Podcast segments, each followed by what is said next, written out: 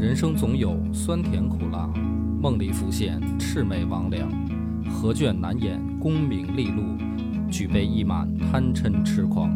野史下酒四电台，道出不一样的精彩。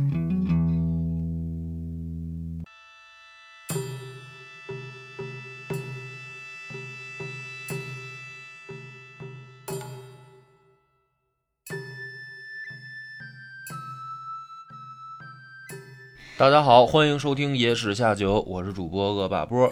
张小娘，今天咱们如约而至啊，第二弹这个王良集，嗯是清明节特王两集，啊，王两集清明节特辑。今天这个故事呢，发生在景城。啊，景城古时候有一个名字叫沧州，哇哦，嗯，发生在你的家乡的一个故一个鬼故事。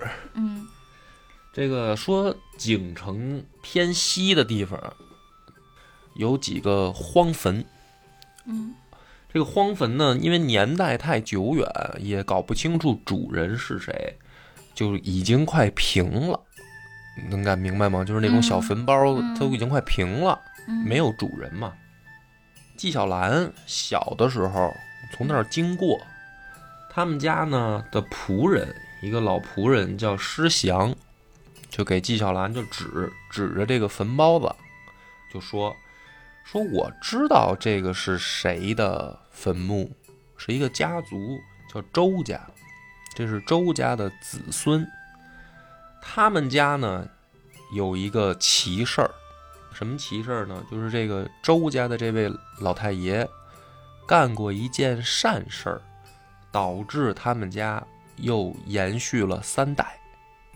做一件善事儿，延续了三代人，那也就是到第三代的时候没做没做善事儿，不是，就是 他就因为做了一件事儿，啊哦，福泽福泽了三代啊。什么事儿呢？就是说啊，在这个明末崇祯的年间，当时呢，河南、山东发生了蝗灾跟旱灾。这个农业社会一发生，就是但凡是这两个其中发生一个，嗯，就很恐怖了。结果两个都发生了。明朝末年，灾害连年的时候，说是这个草根树皮呀、都吃完了，这个时候怎么办呢？就出现了人吃人的现象。官吏就官府啊，想管嗯，都管不了。说发展到什么程度呢？最恐怖的是，妇女儿童公开去市场上卖，卖妇女儿童。嗯卖完了以后呢，换成这个钱。那卖的，然后呢是怎么办？是给人家当媳妇儿、当孩子吗？不是，再转卖，就直接当肉，没吃的，就当肉所以当时呢，管这个现象，就是史书上给他起了个名字叫“菜人”，蔬菜的菜，菜人。这是一个故事的背景啊。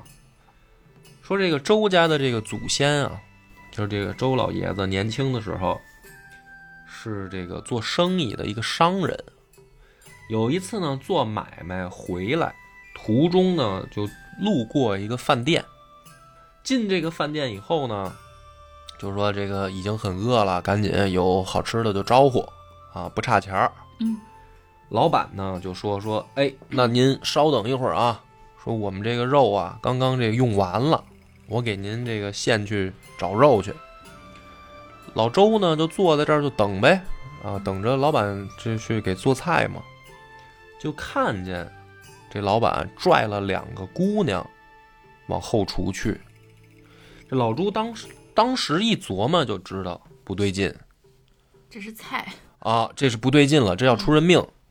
于是呢，马上就往这个后厨跑，就是往那边，就他就感觉这这事儿要坏，嗯就听见里面已经说了，就听那老板说什么呢？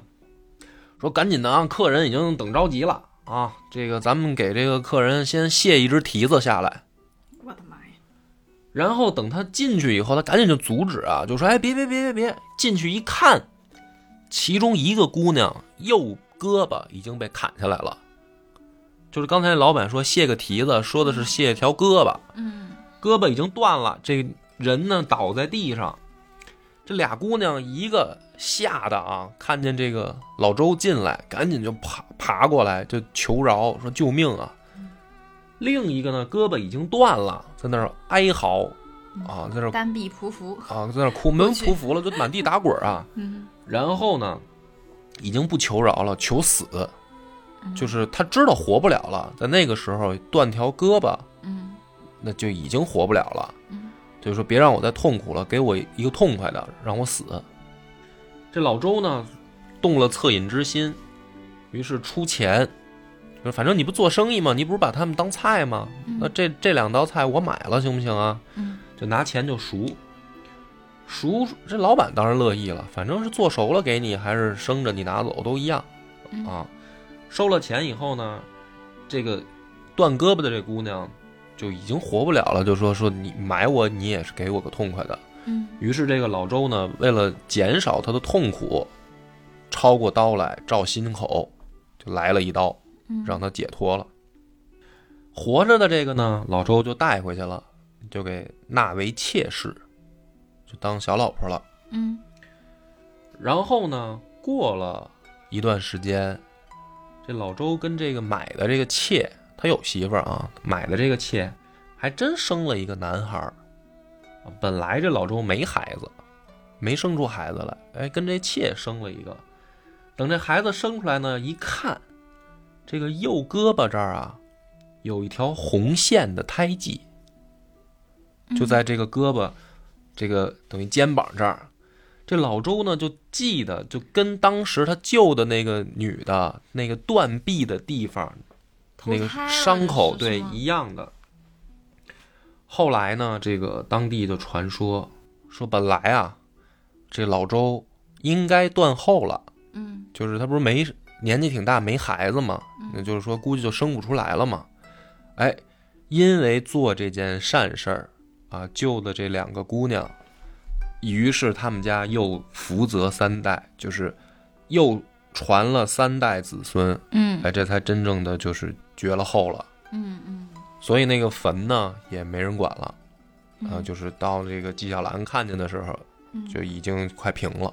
嗯这个故事呢，记载在《阅微草堂笔记》这个《滦阳消夏录》第二卷。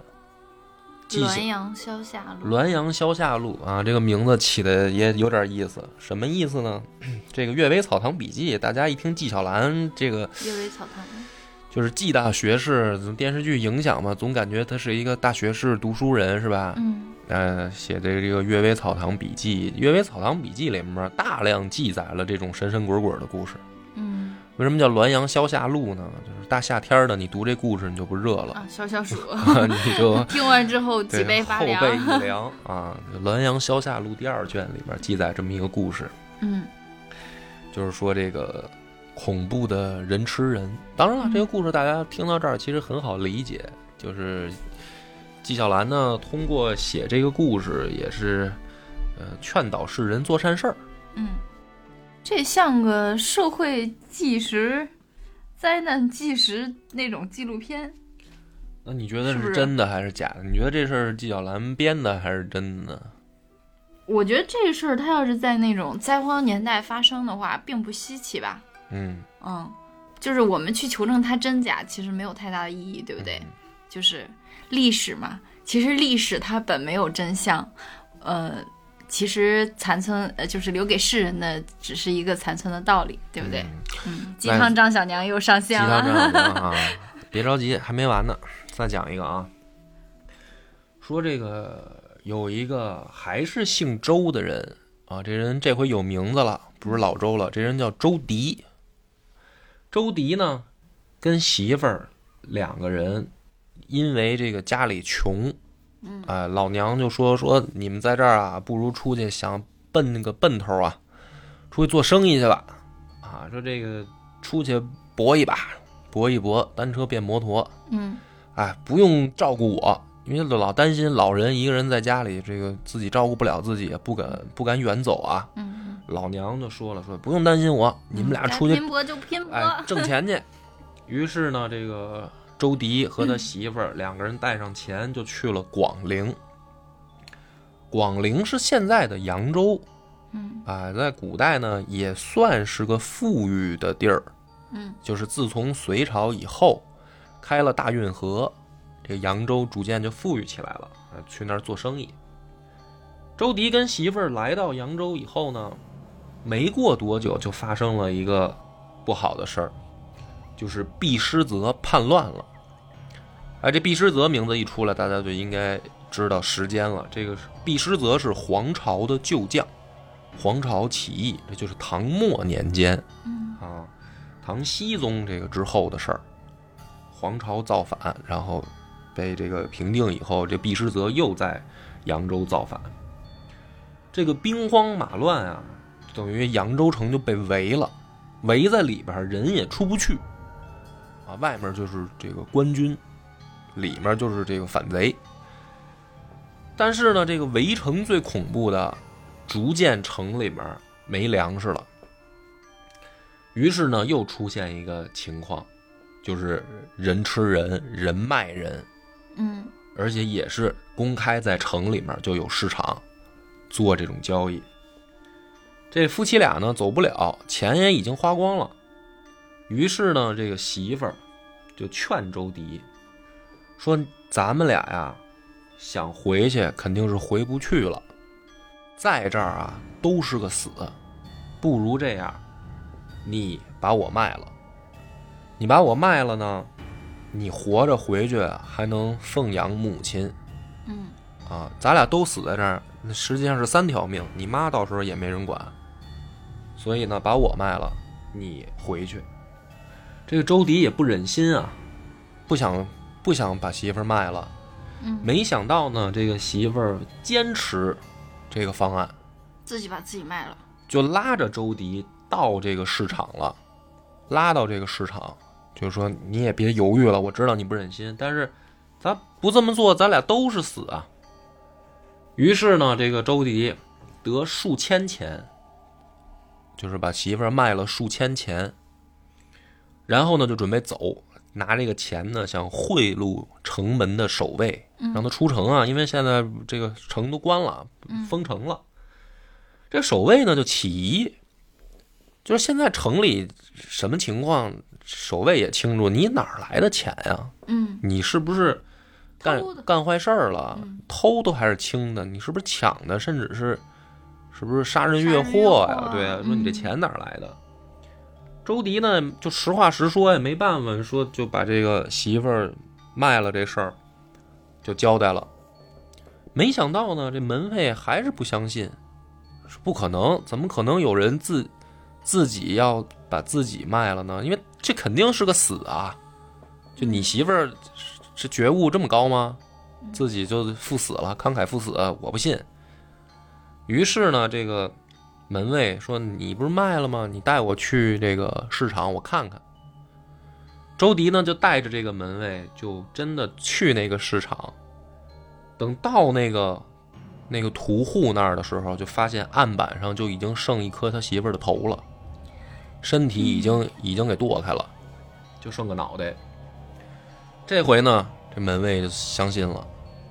周迪呢痛哭流涕啊，就把媳妇儿这颗人头包上，然后带着钱回家，就等于逃出扬州了。这个故事呢，最完整的版本，而且最接近原貌的呢，是《太平广记》里面记载的。原本没有注明出处，嗯，后来呢，有这个学者找到出处啊，就发现对比以后，新旧唐书的《列女传》当中都有这个故事。这是一个发生在唐朝的事儿。这古代说评价这个妻子品德高尚，都用这种哈，牺牲自己哎，是吧？那么到明朝的时候呢，这个故事进一步被改编成了一个短篇小说，叫《江都市孝妇屠身》，就是算是一个中篇小说了。呃，已经刚才我那个在原文里面，就《太平广记》里面，差不多也就是个四五行，一个很短的记载。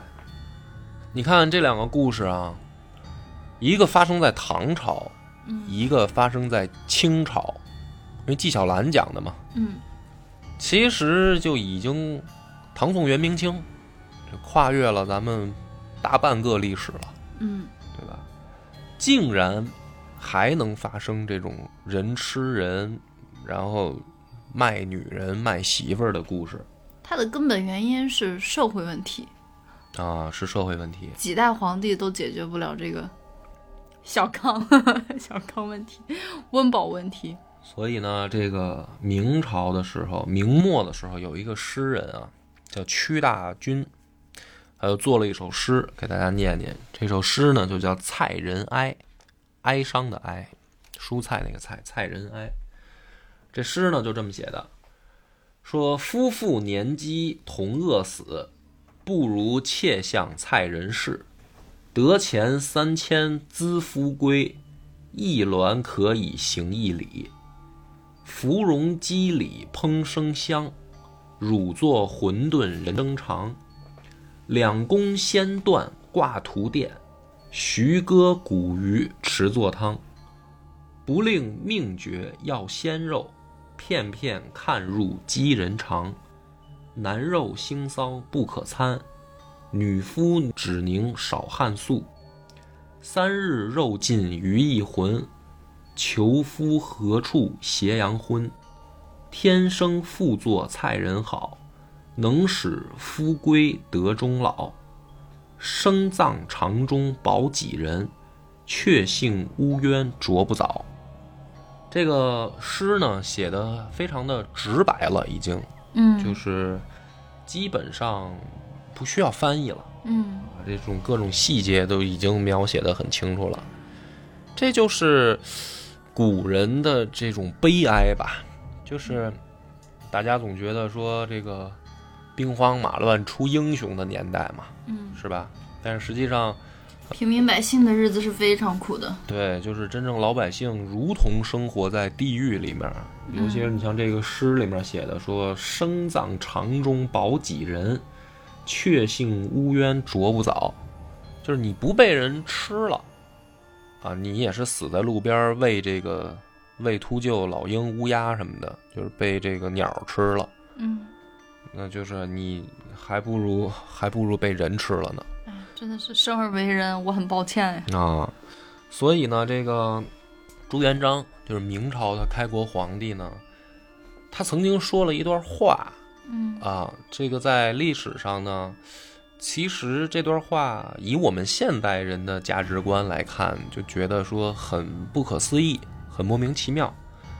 但是读完这两个故事啊，再听完这首诗，你可以理解朱元璋为什么会说这样一段话。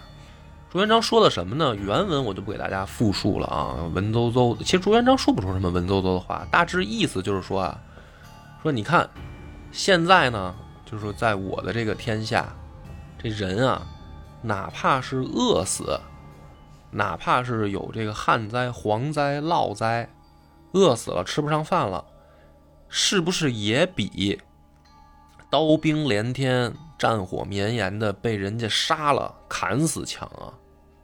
就是如果你没有前面这两个故事，或者说你没有了解这个时代背景，你会觉得这不是一混蛋说的话吗？就是你一个皇帝，你说你的老百姓被饿死了，其实是件没有那么大不了的事儿，总比这个被人砍死强吧？嗯，就好像是更舒服一点的，没有那么痛苦一点的死法，哦，这个叫什么追求啊？就是哦，不被砍死，你这皇帝就算合格了，嗯对吧？就是你刚一听朱元璋这个话，你肯定会觉得这不是一个混蛋皇帝说的吗？嗯，你应该追求的是让老你的人民这个幸福啊，都有饭吃，有房住，有衣穿，对呀？这才是一个好皇帝啊！这皇帝说这个不打仗就已经不错了，饿死也比被被杀了强，你这不是混蛋皇帝吗？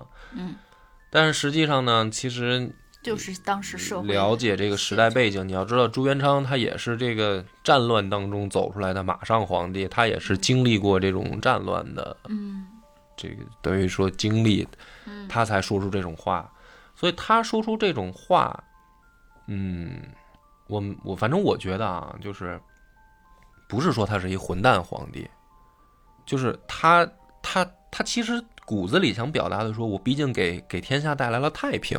嗯，不让你们再颠沛流离、担惊受怕。对，就是说这个你被被迫去参军也好，还是是是这个被官军杀呀，你是当贼还是当当兵，这都非常恐怖啊。嗯就是没有人能幸免。你以为你不上战场你就能躲过一劫吗？不是这样的，就是老百姓一样躲不过。嗯可能人吃人，就你呃没有死在战场上，你你也是要死的。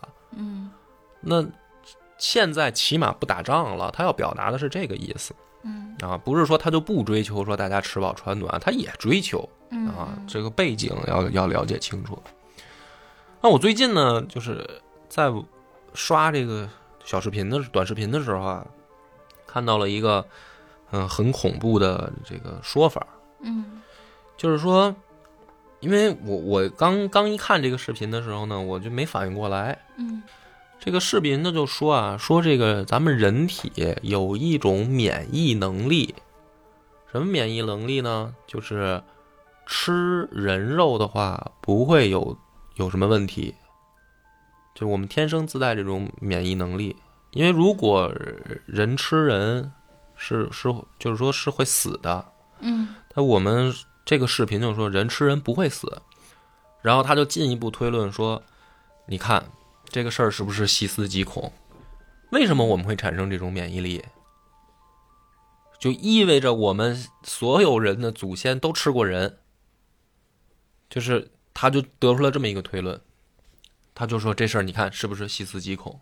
嗯那这种事儿，这种事儿你要去历史里面看的话呢，你还真的很难去驳倒它，就是因为确实历史里面大量的记载了这种人吃人的事儿，嗯这正史里也有，在野史里也有。那这个事儿就很恐怖，就在于说，那我们的祖先都是什么？都是都是吃过同类的吗？于是呢，我就又往下去查资料啊。首先，人能不能吃人？我们今天的讨论的主题我不是从道德的角度问 从就是生物学的角度问对我就是从生物学的角度问，或者是从科学的角度问，抛开先抛开道德。我现在问你这个问题，就是人如果吃同类的话，会不会有问题？你就凭感觉，因为你肯定不知道这个正确答案嘛。你凭感觉说我觉得，我觉得没有问题，没有问题就是就是因为你看那个大虫吃小虫，大鱼吃小鱼，对不对？啊、其实都是吃的跟自己同样基因序列的，就是说你从动物的角度来看，对啊，是吧？而且吃同类嗯不会有什么问题。对啊，而且你看，就是就是包括现在医学的一些手术啊，什么换器官是吧？换嗯心脏啊，包括就是很常规的，比如说输血啊什么的，这些都是还不经过你的消化系统，直接跟身体的代谢啊、循环系统去那个融合。嗯，但是它的免疫反应也是，就是有一点点免疫反应吧，排异反应吧，就是也还好吧，是不是？所以你感觉这个同类互相吃的话，从生物上来说不会有问题。对我猜测没嗯有问题。好，那还有一个故事，说这个二十世纪五十年代初，在大洋洲巴布亚新几内亚，巴布亚新几内亚巴布亚，亚新几内亚高原有一个还处在原始状态的部落，嗯，这个部落叫法雷部落，啊，大洋洲的啊，就是是澳大利亚，有一个这么一个土著部落，还是原始社会呢。这个发现他们的时候，就是有美国人，也有这个澳洲人。发现这个部落的时候呢，就发现这个部落里面的人啊，会得一种怪病。当地人呢，管这个病叫库鲁啥？库鲁。库鲁，啊，这个病是咋回事呢？就说得了以后会什么样呢？首先啊，这个人会颤抖，嗯一开始的症状就是控制不住的颤抖，然后呢就会失语，语言的语就会说不了话，嗯张不了嘴，说不了话。嗯再往后呢，会发展到不能动，啊，动也动不了，没有行动能力。一年之内，就是开始出现症状，一年之内，这些人都会死。当地的这个就是土著就管这种病叫库鲁，所以呢，发现它以后呢，就是这些美国人和这个澳洲人也管这个病叫库鲁病。嗯那么这种库鲁病呢，当时一九五九年呢，有一位美国的这个兽医，他就开始研究说，为什么当地的这个土著会得这种病啊？就是他他他不应该是外来的啊，就比如说像说我们带来的病菌，当地人抵抗能力差被传染的，还不是他这个病一直就有，怎么得的呢？就是为什么这是遗传的吗？按按理来说，如果是遗传的话，那应该就都死了。就是你慢慢慢慢发展，到现在你还没有抗体，对吧？就是说你没有产生人体自自己产生对这种病的免疫，因为它现在还有人在得。那这个慢慢慢慢，这个族群可能就应该消失了。如果是遗传的话，那怎么回事？所以这个人就就觉他就感觉这个应该是跟行为有关。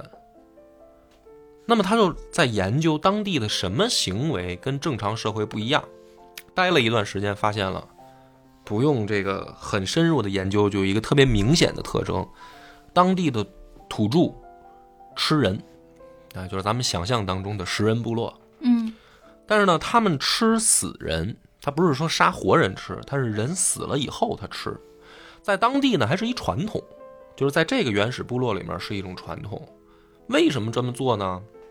他们会觉得，把这个自己的亲人吃了，是让这个人的生命在自己身体延续，嗯就是这是一种很，就是怎么说呢，很原始的一种，你都不能说叫信仰，就是很原始、很朦们不明。白消化系统的事儿，他们不明白进了胃的食物进入到胃之后会被排泄出去。对，就是就是很 很很原始人的那种想法，就是说啊，我的亲人死了，但是他跟我的身体融为一体，就同在了。嗯啊，就是他们会是这种很原始的想法，所以他们会吃这个亲人的尸体。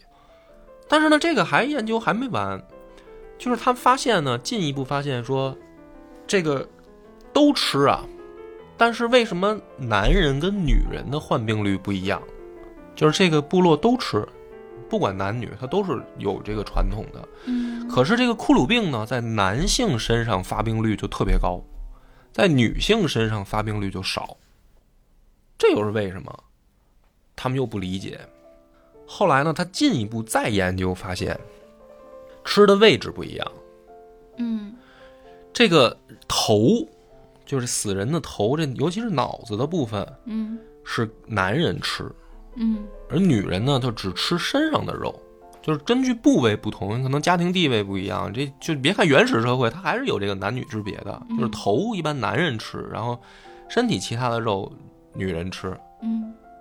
嗯那么于是男人发病率就高。那么这个等于这个医生就就确定了，就锁定了这个范围了，说这个病一定是根据这个行为来的，而且就说明它是一种病，他当时猜这是一种病毒，而且这种病毒应该在人的脑子里，嗯会会导致传染给吃的人。嗯，好，那么当时呢，这个这个医生有了这个初步判断以后呢，就进一步研究，就去等于把这个人的患病的这个人的死了以后的这个脑子拿回去再分析，就真的发现了一种病毒，叫软病毒，就是左边一个月亮的月，右边一个一元两元的那个嗯元，就是软病毒。然后呢，这个事儿在这个发现了它了之后，呃，曾经在一九七六年和一九九七年两次获得诺贝尔学的生理学奖和医学奖，这个事儿这么近呢？就是就很近啊，就是很近了才确定说人吃人到底会有什么结果。诺贝尔学颁发这个奖，那么这个东西就就是这个病毒就正式被发现了，就确定了一件事儿：人不是可以吃人的，大自然是有它的法则的，是要付出代价的。那么到这个慢慢再去，因为已经锁定出来了这个发病的源头了，嗯就又再去继续研究这个软病毒，就发现这个软病毒实际上还不是病毒，它就是蛋白质。这个蛋白质呢，只是用特殊的折叠方式，导致它跟其他的蛋白质有区别。那么，这种蛋白质之所以称为病毒，是因为什么呢？它进入人体以后，人体的这个免疫机制不会把它当成病毒，因为它就是蛋白质。它的这个里面没有，就是软病毒不含可以复制的核酸。所以人体的免疫机制没有把它当病毒，就是就是蛋白质，所以也没有对它产生防护机制。嗯但是这个东西一旦进入人体了以后，因为我们的细胞内的这个基因基因编码本来是都存在的，软病毒的基因编码会在宿主的体内进行复制，诱导这个宿主的本身自己正常的蛋白质转化成软软蛋白、软病毒。也就是说，把你正常的蛋白质都给你转化了，尤其会集中在脑子，嗯就是最先在这儿。那么这种病，我们说它叫病毒啊，就是比较好理解。这种病毒在脑子里面最终会导致中枢神经细胞完全被破坏，就是神经细胞完全就就就就被导致变成这种软软的蛋白体了。然后最后人的脑子就先坏了，这个人就就是发生了库鲁族的那种情况，就是先是哆嗦，然后不能说话，不能行动，最后一年之内死，就是这个原因。嗯那么现在我在网上查到的，就是软病毒目前没有有效的治疗方法，就这个事儿你只要中了，就是无解的，没有什么办法说我能吃什么药或者什么做手术没有。嗯而它这个传播的途径最重要的一个，在网上不不是不是很明显写的，但是实际上就指向的是说，你不吃人的话，问题不大，就你不会中这招。那么跟它相关很类似的病也有，比如说疯牛病，嗯就是跟它的这个原理很像。那么，经过科学家的研究，就疯牛病又是怎么回事呢？实际上是喂牛吃肉，吃同类的肉，嗯也会产生这种病毒，嗯就是也会产生这种无法抵抗的蛋白质。蛋白质在牛身上表现的就是疯牛病。嗯然后这个疯牛病如果得了的这个牛的牛肉被人吃了，人也会中招。嗯，因为人也是不不不对它免疫。那么，其实讲到这儿的时候，我不知道这个这种病啊，或者说这种咱们把它叫为病毒的东西，说将来有没有可能有针对它的治愈方式？就比如说你你中招了，能救你，嗯将来能不能发明出来，我不知道。但是目前来说，我查完了以后，我的感觉就是，大自然或者说老天爷已经定下了一个铁律，就是不可以就是同类不可以相食。嗯除非说是特殊物种，它没有这个这个怎么说呢？这个自然规律在的。你比如说有一些昆虫可以，嗯比如螳螂，螳螂呢本来就是吃同类，它或许螳螂可能吃同类也会有这种病毒感染，只不过就是它更新会不会它死的太快了？也有可能，比如虫子它活不到一年，本来就就该死了，对啊，是吧？然后它一年之内已经完成了这个生育繁殖的所有的任务了，嗯那也有可能。那这我就我也不是学生物学的，我不懂，但我感觉就是反正高级动物吧，高级动物，我觉得大自然已经定下了一个规律，不可以吃同类，就是老天爷已经把这个设定好了。哦所以我就觉得，就是说，那种就是在网上传播这种啊所谓的怎么说呢阴暗理论的，说我们的祖先都吃过人的这种理论的，嗯。我也不知，因为我不是学这个学科，我再重复一遍啊，起码我从网上搜集了这些资料，我琢磨了一下，我不是，我并不觉得这个事儿细思极恐。我感觉是，如果我们的祖先都吃过同类，那么我们的祖先就已经挂了，就是他不会他就是说吃过的是少部分嘛，对吧？对，就是说我们是那部分就是没吃的 人的后后代对对，对，就是说是历史上发生过这个人吃人的现象。嗯。我也觉得有可能说吃了以后也有没事儿，就是可能没吃脑子呗，比如说吃个胳膊大腿什么的，然后他没没没死，嗯。然后他也有后代，这种情况我觉得肯定是有，嗯但是你不能直接武断的说，就是我们这个祖宗肯定都吃过人，所以人现在就是因为活人对这个软软病毒，因为我们自身为什么就是活着的时候身体里没有啊？嗯是因为我们人体里不会产生，是只有死了以后才会产生。那你就通过这个，因为这个论调的人就说的是什么呢？说一定是为什么活人没有，是因为我们身体有这个抵抗的机制。为什么有抵抗的机制？是因为我们的祖先都吃过人肉，所以我们活着的时候能抵抗。就这个，他这个论调的逻辑是这样的。嗯，但是他这个结论确实是片面武断了，是不是？就我感觉就是有点儿，怎么说呢？为了一个耸人听闻的这么一个吸吸引眼球吸。引博眼球的这么一种方式嗯去去去做的这种视频，嗯我我相信的应该是什么呢？应该是我我觉得大部分人的祖先正好相反，是应该没吃过，才能留下后代，不然的话，一定是一年之内就死。就是法法雷食人部落的这个实验，其实它就是说，就是给刚刚你你刚说那个小视频里边那个结论，相当于是他一个反向的一个论据吧。嗯，就是也我们也没办法通过这个法雷食人部落这个实验，就说明人吃人一定会死，就是说它各种可能性都有吧，是不是？嗯，当然了，也有一种就是，嗯、从人类社会的角度来讲，肯定是因为你同类相食，你的这个社会秩序可能会建立成一种非常不健康的状态，不利于这个整个族群的发展嘛。因为你把同类都吃了，你这个族群怎么发展肯？定就是它不对，就是说，它不管从生物的角度来说，还还是从社会的呀，因为伦理道德也要在这个叫在基本的自然规律上建立嘛。嗯，对对吧？对所以说，抛开伦理道德，不管从生物的角度还是从社会的角度来说，肯定对于这个同类相食都是要尽量避免的。嗯，再说就算是发生这个同类相食的情况，它也是在嗯、呃当时的社会条件下特别极端的一种情况。比如鲁迅先生也写过说，我们的历史就是人吃人。嗯我觉得先生的意思呢，应该是指的腐朽的、没落的封建的思想，嗯，它的内核是人吃人，嗯而不是指这个行为。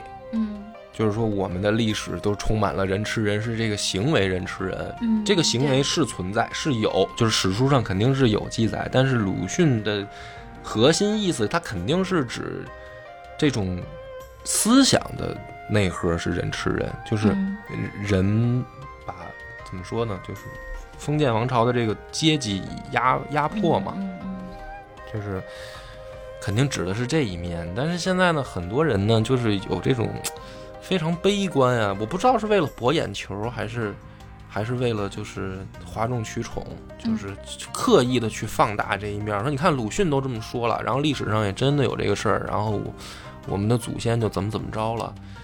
嗯，反正我是觉得讲今天这两个故事啊，从吃人引入，嗯但是结尾我想结在这儿，就是你看你相信什么吧。嗯啊，你因为你要说这个事儿，我给你一个结论，我觉得我查到的资料也不一定全面。当然，这个呢，就是也欢迎懂的人，真的懂啊，别你也是你也是网上瞎看了一个，你就就就就说，就真的了解。比如说您确实是学这个生物的也好，还是病理的也好，在这个评论留言的时候指正一下，因为我也想得到这个答案。就是人可不可以吃人，是吗？啊，就是人可不可以吃人啊？就是如果突然遇到极端情况，可不可以卖媳妇儿啊？就是照你现在这个发展趋势，我估计把你卖了，是是不是？我能不能走出北京？